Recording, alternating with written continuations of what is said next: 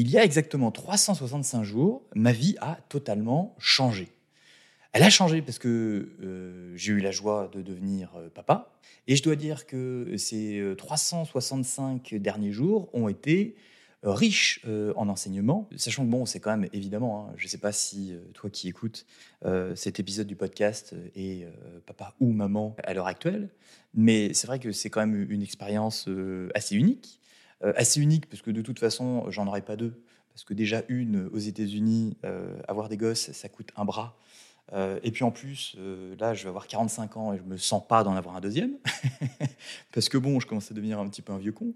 Mais si je dois tirer quelques leçons de ces 365 premiers jours en tant que papa entrepreneur, j'en tirerai trois.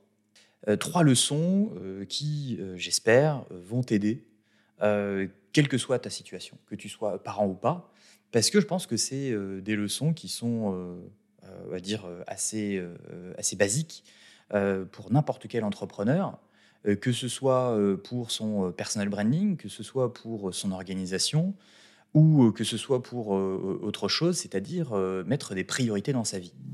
la première leçon que j'ai apprise euh, sur cette première année de, de, papa, euh, donc entrepreneur, qui travaille 100% à la maison et qui n'a pas de nounou. Donc ma femme et moi, on travaille 100% à la maison. On n'a pas de nounou, donc clairement, on, s'en occupe et c'est clair que c'est sportif. la première, c'est que, bah, évidemment, l'importance de l'équilibre famille-travail. cet équilibre, il n'est pas évident surtout au début, hein, parce que bon, euh, c'est avoir un enfant, euh, c'est quand même quelque chose euh, d'assez fragile. Tu sais pas trop comment ça fonctionne. Tu apprends un peu sur le tas. évidemment, tu fais des conneries. Enfin bref, il n'y a pas de manuel, on va dire clair et net. tu vas pas faire une formation par an pour apprendre sur le tas comment ça fonctionne. Euh, et c'est vrai que euh, au début, bah, pour pouvoir gérer euh, son temps personnel et le temps travail, donc l'équilibre entre les deux, clairement de, manière efficace, c'est pas évident. Évidemment, au fur et à mesure, tu veux prendre du temps pour ta famille parce que c'est quelque chose qui est nouveau, mais aussi, bah, la boîte, il faut qu'elle continue à tourner. sachant que moi, j'ai une petite agence, donc on n'est pas 150 milliards dans l'équipe. Donc évidemment, euh, apprendre euh, à, déléguer et à déléguer des tâches qui, d'habitude, toi, tu as l'habitude de traiter.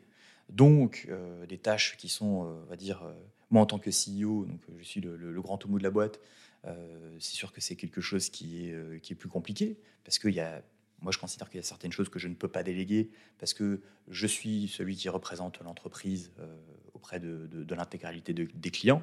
Donc il y a certaines choses que je ne peux pas déléguer. Euh, c'est très compliqué de, déléguer, on va dire, la relation client que tu as depuis des années euh, avec certains, euh, du jour au lendemain, même si ça aurait été potentiellement une option, ça aurait été un petit peu disruptif, en tout cas pour, les clients. Peut-être peut qu'il l'aurait compris. Je pense qu'il l'aurait compris vu le type de, de clients que j'ai qui sont quand même très open et qui sont quand même en règle générale très compréhensifs sur pas mal de ce genre de choses puisque eux-mêmes sont déjà parents, mais ça a été un choix personnel de ne pas le faire. Donc évidemment, de pouvoir déléguer d'autres choses euh, à euh, d'autres personnes, ce qui n'est pas forcément toujours évident quand, quand tu n'as pas forcément l'habitude, non prendre sur soi, mais pour vraiment trouver un équilibre euh, travail-vie personnelle, ce qui, quoi qu'il arrive, est pas évident.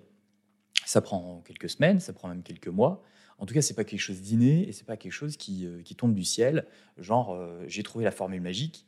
Euh, encore une fois, hein, c'est pas avec une, formation, une formation papa-maman à la maison que tu vas que tu vas apprendre ça. Et donc, trouver cet équilibre, ça passe aussi par une autre chose, qui est savoir dire non.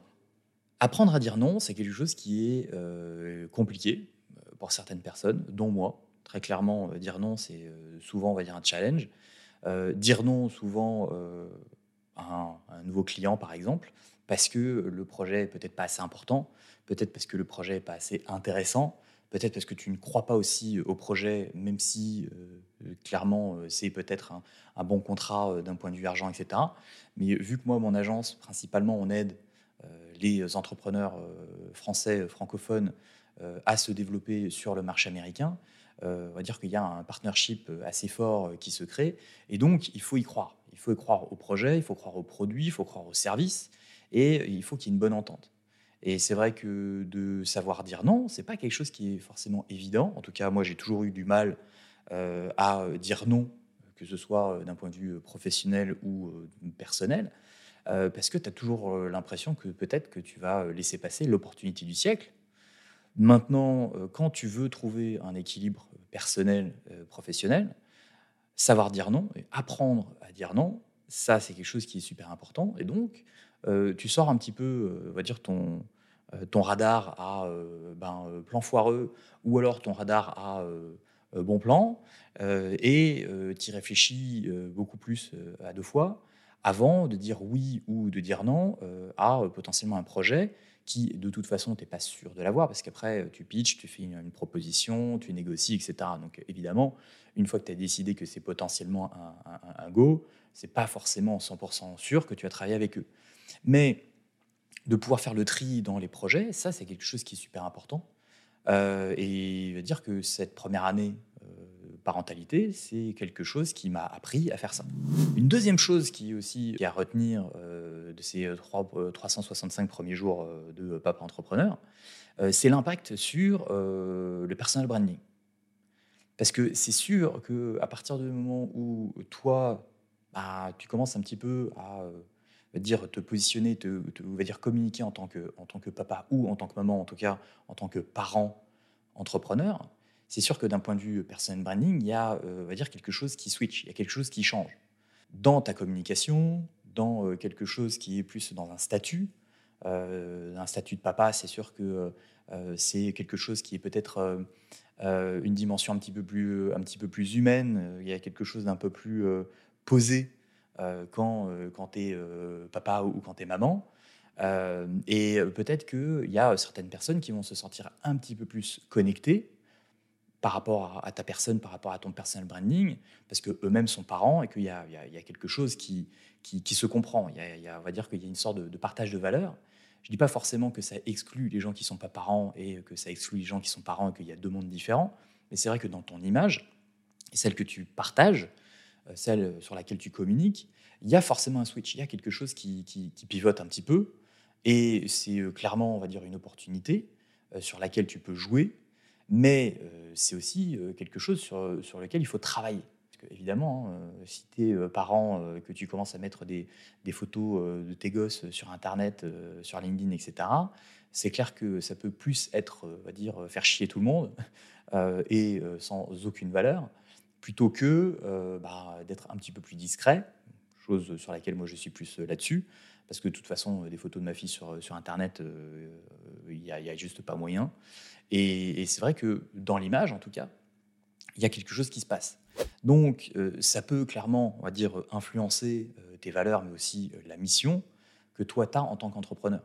Parce que ta mission, par exemple, moi, c'est vrai que j'étais vachement dans le boulot jusqu'à ce que je devienne parent. Et que aujourd'hui, c'est vrai que je mets un petit peu le haut là, même si je continue à travailler beaucoup, mais je travaille moins parce que je veux passer du temps, et c'est un choix, je veux passer du temps avec euh, ma fille, avec ma femme, avec ma famille en règle générale. Il y a des gens qui deviennent parents et qui font quasiment tout l'inverse. Euh, parce que euh, peut-être qu'ils se rendent compte que c'est beaucoup de travail et que bah, peut-être que de rentrer plus tard du bureau à la maison, ben, c'est peut-être gagner quelques heures de répit par rapport à bah, le côté super fatigant d'avoir des enfants. Donc, si tu veux, ça peut clairement influencer ton personal branding, ta marque personnelle, et même, ça peut même aller jusqu'à influencer le, cœur de pourquoi tu travailles, c'est-à-dire ton why. Tu peux très bien avoir un why qui est, euh, va dire, pour ton entreprise, pour euh, ta cible, etc. Pourquoi tu fais ci, que tu fais ça. Par exemple, moi, si aujourd'hui je fais du branding, euh, principalement, c'est parce que je pense que tout est une question de perception dans la vie, que ce soit professionnellement ou que ce soit d'un point de vue personnel. Tout est défini par la perception que tu as par rapport aux services, aux produits, etc. Mais c'est vrai que de plus en plus aussi, le why aujourd'hui, si je le fais, c'est aussi euh, parce que en tant qu'entrepreneur, ça va me permettre ben, de pouvoir me lâcher un petit peu plus de l'est et de pouvoir profiter un petit peu plus de ma famille, euh, d'être entrepreneur là-dessus et euh, de pouvoir se dire bah, mon why il va pivoter un petit peu. Bah, c'est important aussi de, se lire à soi parce qu'il va y avoir un impact sur ton image comment tu vas traiter ton image, comment tu vas partager ton image, mais aussi sur la façon dont tu vas, euh, va dire, manager ton entreprise euh, en règle générale. Et donc, évidemment, tout ça, il faut que ce soit cohérent avec ton image. Euh, parce que il y a certaines personnes, clairement, je pense qu'il vaut mieux qu'ils ne communiquent pas sur leur, façon d'être parents ou quoi que ce soit, parce que ça collerait pas. Il y, a des gens qui font, comme dirait Yann Leonardi, du connard marketing sur Internet. Si ces gens-là, commençaient à communiquer sur le fait qu'ils soient parents, je pense que ça enlèverait dire, de l'intérêt, de la puissance à leur côté euh, connard marketing. Par exemple, quand un mec comme euh, Andrew Tate, ou euh, je crois que ça doit être son nom, traite la jante féminine comme littéralement de la merde, etc., de se dire que ce mec-là a eu un enfant justement avec une femme, je pense que ça décrédibiliserait un petit peu son positionnement de personal branding, de gros connard du, du marketing et du business il faut revoir un petit peu ton positionnement. Si tu vois que cette image de parent, ça peut fonctionner ou ça peut pas être, euh, on va dire, en adéquation avec l'image que tu veux que tu veux renvoyer. Ça, c'est vraiment principalement avec euh, dire, des personnes branding qui sont peut-être un petit peu plus extrêmes, euh, qui sont même super clivants. Mais c'est vrai qu'il y a un côté un petit peu plus lisse quand tu deviens parent. Euh, parce que bah, forcément, tu as une image beaucoup plus, euh, va dire, protecteur et euh, tu as une image un petit peu plus, un petit peu plus responsable. Et la troisième leçon que j'ai apprise sur cette première année, c'est que tout simplement, les objectifs qu'on se fixe en tant qu'entrepreneur, faut être prêt à clairement les rabaisser et faut être prêt à se dire que les objectifs, en fait, bah, ils vont pas être atteints. Parce que euh, clairement, avec euh, va dire l'équilibre euh, perso-pro, avec tout ce que ça implique, c'est sûr que la performance n'est pas la même. Parce que bah, tu n'as pas la même implication. Tu es peut-être à 80% au lieu de 100%, au lieu de 110%, au lieu de 120% quelquefois. Et c'est sûr qu'il faut être prêt à se dire, je ne vais pas atteindre mes objectifs, les objectifs que je me suis fixés sur l'année. Moi, je sais que cette année, clairement, donc 2023, mes objectifs, là, euh, il me reste un trimestre, je sais qu'il y a des chances que je les atteigne pas. Euh, petite croissance, mais pas celle que je, à laquelle je, m'attendais, celle que je m'étais fixée. Et clairement, je m'étais fixé ces objectifs avant, avant que ma fille ne naisse. Maintenant, très clairement, c'est pas grave. Et c'est ça la leçon qu'il faut retenir, c'est que si on n'atteint pas ses objectifs une fois, il n'y a pas mort d'homme, c'est pas grave.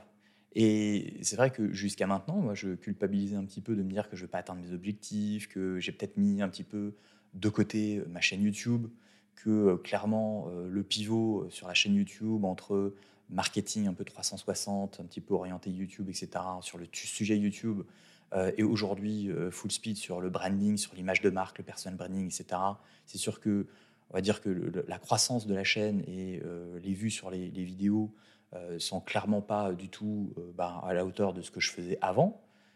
Mais c'est pas grave. C'est pas grave. Parce que l'important, c'est de faire ça aussi, va dire, pour son audience, évidemment. C'est de faire ça aussi pour soi, pour pouvoir partager des choses avec son audience et pour pouvoir construire sa crédibilité, construire sa notoriété, etc. Mais très clairement, L'important, c'est de continuer à essayer de faire un minimum de, qualité. Mais si tu n'atteins pas tes objectifs en termes de euh, nombre de vidéos publiées euh, par semaine, par mois, si tu n'atteins pas tes objectifs en termes de croissance de nombre d'abonnés sur ta chaîne, euh, croissance du nombre de vues sur chaque vidéo en moyenne, etc., très clairement, c'est pas grave. Parce que tu pourras toujours te rattraper plus tard. Et quelquefois, il bah, faut dire qu'il y a des priorités et que cette première année, cette première année de, de, parents, entrepreneurs, euh, full-time, full remote à la maison, euh, bah, tu le vis qu'une seule fois. Encore une fois, je n'aurai pas de deuxième enfant. c'est trop d'énergie et il vaut mieux bah, mettre quelques, euh, quelquefois un petit peu bah, son ego de côté et ses performances, etc. Et d'assumer le fait que bah, tu fais plus autant de vues, tu fais peut-être pas l'augmentation de chiffre d'affaires que tu aurais voulu dans l'année, euh, etc. C'est pas grave à partir du moment, évidemment, tu te, te fous pas dans la merde. Il faut prendre du recul et que les objectifs, si tu les atteins pas, c'est pas grave parce que clairement, tu as d'autres priorités, tu as d'autres objectifs que tu as atteints bien au-delà. moi, j'ai profité de ma fille qui tous les jours. je l'ai vue grandir, je l'ai vue prendre, pas ses premiers pas parce qu'elle ne marche pas, mais se lever pour la première fois, dire papa pour la première fois, etc. Chose que peut-être que je n'aurais pas vécue si j'avais été à fond dans ma boîte et dans mon boulot, dans un bureau à une demi-heure de route. Et c'est sûr que ça, pour le coup, je suis super heureux de l'avoir vécu parce que je ne le, le revivrai pas une deuxième fois. Ça, c'est non. Euh, d'un point de vue performance, d'un point de vue, euh, dire, euh, équilibre personnel, travail, etc., la première année de parentalité, hein, d'être parent, c'est compliqué, c'est chaud, c'est fatigant, mais c'est une expérience qui est quand même sacrément géniale. Et, c'est vrai que ça a un impact forcément sur ton personal branding principalement. Ça a un impact aussi bah, potentiellement aussi sur le branding de ton entreprise. Euh, si euh, tu le décides et si tu penses, surtout en plus quand tu es l'entreprise et que tu es euh, ton propre boss en tant que solopreneur, que tu es ta propre marque, forcément que ça peut avoir un impact. Et donc, ça peut être aussi une opportunité de mieux se connecter avec ton audience, de mieux, on va dire, partager ton image et on va dire de de prendre un petit peu, euh, va dire, de, des, cheveux gris un petit peu euh, sur euh, ton personal branding, de prendre de la sagesse, de prendre ce genre de choses, parce que ça peut apporter quelque chose d'un petit peu plus stable, un petit peu plus, on va dire, de confiance et de, proximité, si évidemment tu décides de rajouter un angle un peu parental dans ta marque personnelle. Il faut surtout pas culpabiliser en tant qu'entrepreneur, parce que toute l'énergie que tu n'as pas mise dans ton business euh, sur, euh, va dire, cette période, euh, c'est clairement une énergie que tu as mise ailleurs pour le bien-être, va dire, à très long terme d'une petite personne avec qui tu vas passer littéralement toute ta vie. Et là, pour le coup, je pense que ça, ça n'a pas de prix. J'espère que cet épisode un peu personnel t'aura peut-être aidé. En tout cas, j'espère qu'il t'aura plu et qu'il aura été intéressant pour toi. Sachant que euh, le prochain épisode, vu que on est tous des, bébés d'octobre, le prochain épisode sera certainement euh, euh, sur mes 45 ans, puisque j'arrive à 45 ans d'ici une dizaine de jours, dans une semaine pile poil. Et c'est vrai que 45 ans d'entrepreneuriat, j'ai aussi quelques trucs à te dire à ce propos, mais ça fera l'objet du prochain épisode. En attendant, merci d'avoir euh, écouté euh, cet épisode jusqu'au bout. C'était Olivier, entrepreneur à Los Angeles, pour un nouvel épisode de Branding Therapy.